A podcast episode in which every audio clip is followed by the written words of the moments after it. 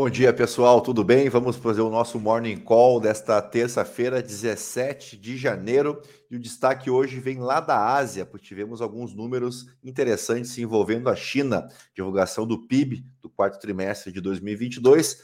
Mas a grande notícia do continente, na verdade, não é uma surpresa para vocês que acompanham os nossos conteúdos aqui. Em novembro do ano passado, eu havia feito um especial aqui, um call de geopolítica, e tinha comentado com vocês a questão populacional chinesa, que provavelmente teríamos a Índia ultrapassando a China ainda em 2023 como o país mais populoso do mundo, pois hoje, para minha surpresa, o destaque aqui da Bloomberg, já vou mostrar para vocês aqui, vai exatamente nessa linha. A população da China encolhe pela primeira vez desde 1960 em mudança sísmica. Uh, 1960, a década de 60, foi marcada pela grande fome na China, né? Então já vamos pegar aqui a matéria da Bloomberg, que mostra aqui que não é de hoje, né, que a população vem em declínio. Uh, a ONU previa isso para 2030, uh, esse declínio mais expressivo na população, mas acabou chegando antes, muito por conta, é claro, da Covid-19 mas a gente observa aqui que desde 2016 a gente já vem tendo o, um indício, né, de que a população, os nascimentos vem caindo, uh, o número de mortes, claro, aumentou nos últimos anos também em decorrência da Covid, mas até que num, num crescimento aceitável, né? O grande problema mesmo são os nascimentos. Uh, lembrando também que nesse call geopolítico eu comentei com vocês a questão que o Estado chinês proibia, entre aspas, né, desincentivava um segundo filho. Isso foi corrigido. Hoje, os casais, uh, depois já foi passado para dois filhos, e hoje uh, o governo chinês já estimula, inclusive, os casais a terem três filhos. Mas, né, por muitos, muitas décadas, os chineses tinham uh, essa questão envolvendo apenas um único filho. Se os casais tivessem um segundo, esse segundo filho ele era privado de, de, de várias uh, inclusive de documento, de passaporte, esse filho não era reconhecido como um cidadão chinês uh, de forma plena, né? Então, isso tem as suas consequências agora, porque os casais acostumaram a ter menos filhos, a população chinesa está envelhecendo, né? Está envelhecendo mais rápido, porque foram encontradas condições mais favoráveis de vida, e é sim algo que preocupa os chineses, claro, do ponto de vista também econômico. Então, a gente já tem uma previsão de que nesse ano a Índia ultrapasse a China como a nação mais populosa do mundo. Uh, e aqui peguei um destaque dessa, dessa matéria da Bloomberg. A queda vem muito mais rápido então, do que o esperado e pode acentuar, pode atuar como um freio no crescimento econômico ao desacelerar a demanda por bens como casas novas. Né? Apenas um exemplo. Uh, e devido a esse declínio, a economia chinesa pode lutar para ultrapassar os Estados Unidos em tamanho e o país pode perder seu status de país mais populoso do mundo para a Índia ainda nesse ano. Aqui eu tinha comentado com vocês que a ONU tinha previsto que esse pico populacional ocorreria em 2031 e depois diminuiria. Uh, mas né, a força de trabalho já está diminuindo e ao, a longo prazo a demanda por casas provavelmente cairá ainda mais. Nesse estudo, deixa eu voltar um pouquinho para mim aqui, nesse estudo que eu apresentei para vocês lá em novembro, inclusive, dizia que seguindo esse ritmo atual, né, de menos nascimentos, em 2100 nós teríamos cerca de 600 mil chineses vivendo na China, o que seria menos da metade do que temos hoje, mas claro que o Estado chinês deve começar agora a acentuar as suas políticas para que os casais tenham mais filhos, talvez com alguns incentivos em dinheiro ou algo parecido, né? Mas tenho certeza que isso não vai permanecer por tanto tempo assim, mas é hoje já uma realidade né, que a Índia deve passar mesmo a China nesse ano ainda em população.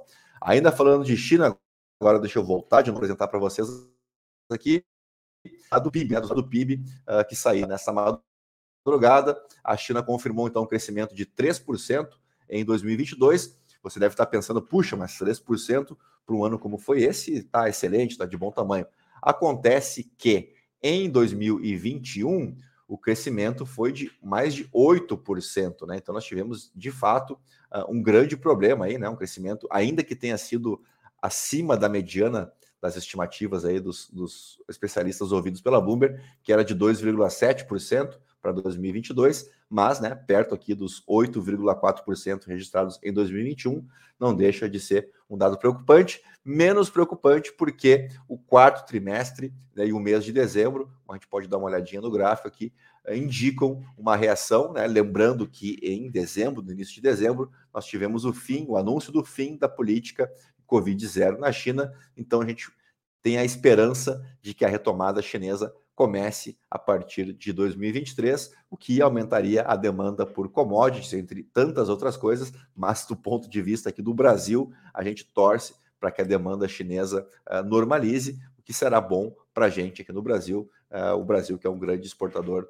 de commodities. Então aqui tem como um todo, né, além do PIB real, também temos a produção industrial e as vendas no varejo e a gente consegue observar esse comportamento aqui de que o final de 2022 se mostra um pouco mais auspicioso aí, né, para os chineses e a previsão de crescimento para 2023 na China gira em torno aí de algo de 5%.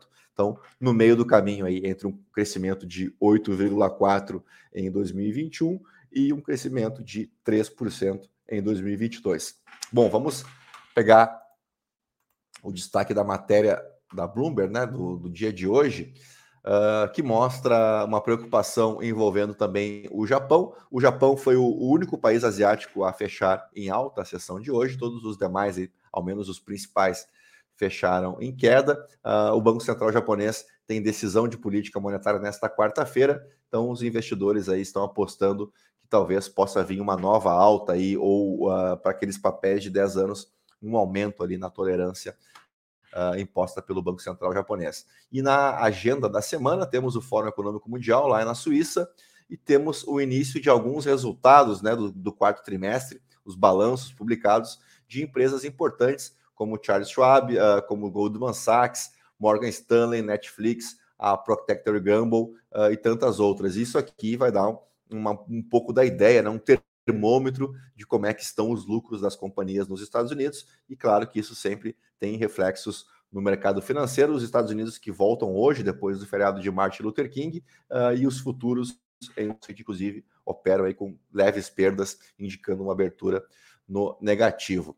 Uh, aqui no Brasil, a gente tem uma, uma agenda econômica esvaziada na semana, uh, de modo que a questão envolvendo o salário mínimo, se será reajustado ou não, qual o tamanho do reajuste, começa a ter os seus reflexos uh, na curva de juros, especialmente, né? Uh, mas também nas projeções de inflação, porque é, em vindo um reajuste acima do que o mercado projeta, a gente entende que isso pode se verificar, né? pode se, se uh, traduzir também numa dificuldade no controle da inflação. A gente sabe que a inflação está bem longe da meta aqui do Banco Central. Uh, então, na, na, semana, a gente tem ainda a questão envolvendo Americanas uh, e temos aí uh, aquela, aquele rumor de uma fusão entre Renner e CA, que pode avançar também esse assunto ao longo da semana, mas nada muito mais do que isso. A agenda de indicadores está bem esvaziada, ainda não temos divulgação de resultados do, dos balanços aí do, do quarto trimestre.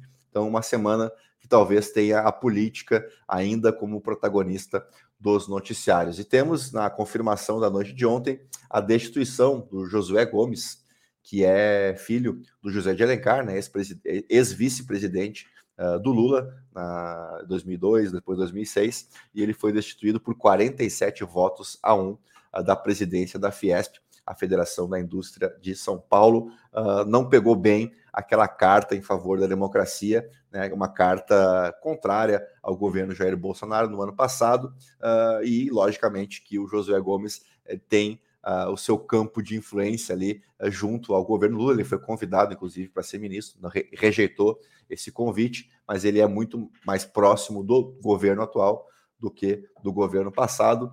Uh, e agora ele vai recorrer à justiça e tal, mas até o momento aqui o afastamento dele é dado como certo da Fiesp, que agora vai colocar aí provavelmente o seu vice-presidente mais antigo, depois convocar umas novas eleições. Inclusive, o Josué Gomes esteve uh, reunido com o Geraldo Alckmin, né, que é o, o ministro da Indústria, uh, mas mesmo assim, mesmo com o auxílio, com o diálogo com o Alckmin, não impediu essa votação expressiva aqui, né, de 47 votos a 1, e ele está fora, então, da presidência da Fiesp, que foi presidida nos últimos 17 anos aí pelo Paulo Scaff, esse sim muito mais ligado ao governo de Jair Bolsonaro. Bom, são 5 horas e 48 minutos, então começamos e encerramos o nosso Morning Call antes das 6 horas, missão cumprida, e agora o convite é para o nosso call de fechamento uh, mais tarde, né? Ali por volta das 6h15, 6h20, para a gente passar a régua aí do que de mais importante aconteceu no dia de hoje, tá bom? A todos um, um bom dia, né? Bons negócios. Uh, e a gente volta então mais tarde com o call de fechamento, tá legal? Se possível, curta aí o nosso vídeo, se inscreve no canal para a gente chegar aí nos 500 inscritos ainda nesse mês de janeiro, tá legal? Grande abraço a todos, até mais, tchau, tchau.